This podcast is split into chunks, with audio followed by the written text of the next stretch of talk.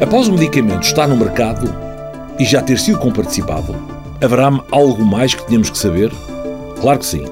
Na maior parte dos ensaios clínicos que serviram de base à aprovação de medicamentos, foram estudados centenas ou alguns milhares de doentes.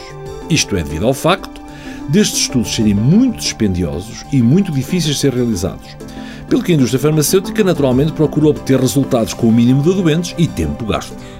É claro que só quando o medicamento está a ser tomado por centenas de milhares ou milhões de pessoas é que se detectam os chamados efeitos adversos raros, mas graves. As agências do medicamento, como é o caso em Farmed, são responsáveis por montar o chamado sistema de farmacovigilância, em que se procuram detectar os efeitos adversos dos medicamentos que os doentes estão a tomar. Estes são reportados pelos médicos e pelos doentes ou suas famílias. Deste modo, fica-se com uma ideia muito boa da segurança real dos medicamentos que está a tomar. Se tiver alguma reação fora do comum à tomada do medicamento, não deixe de comunicá-lo ao seu médico para que ele possa notificar esse efeito adverso ao Infarmed. Para mais informações, consulte a página do Facebook do programa Harvard Medical School Portugal.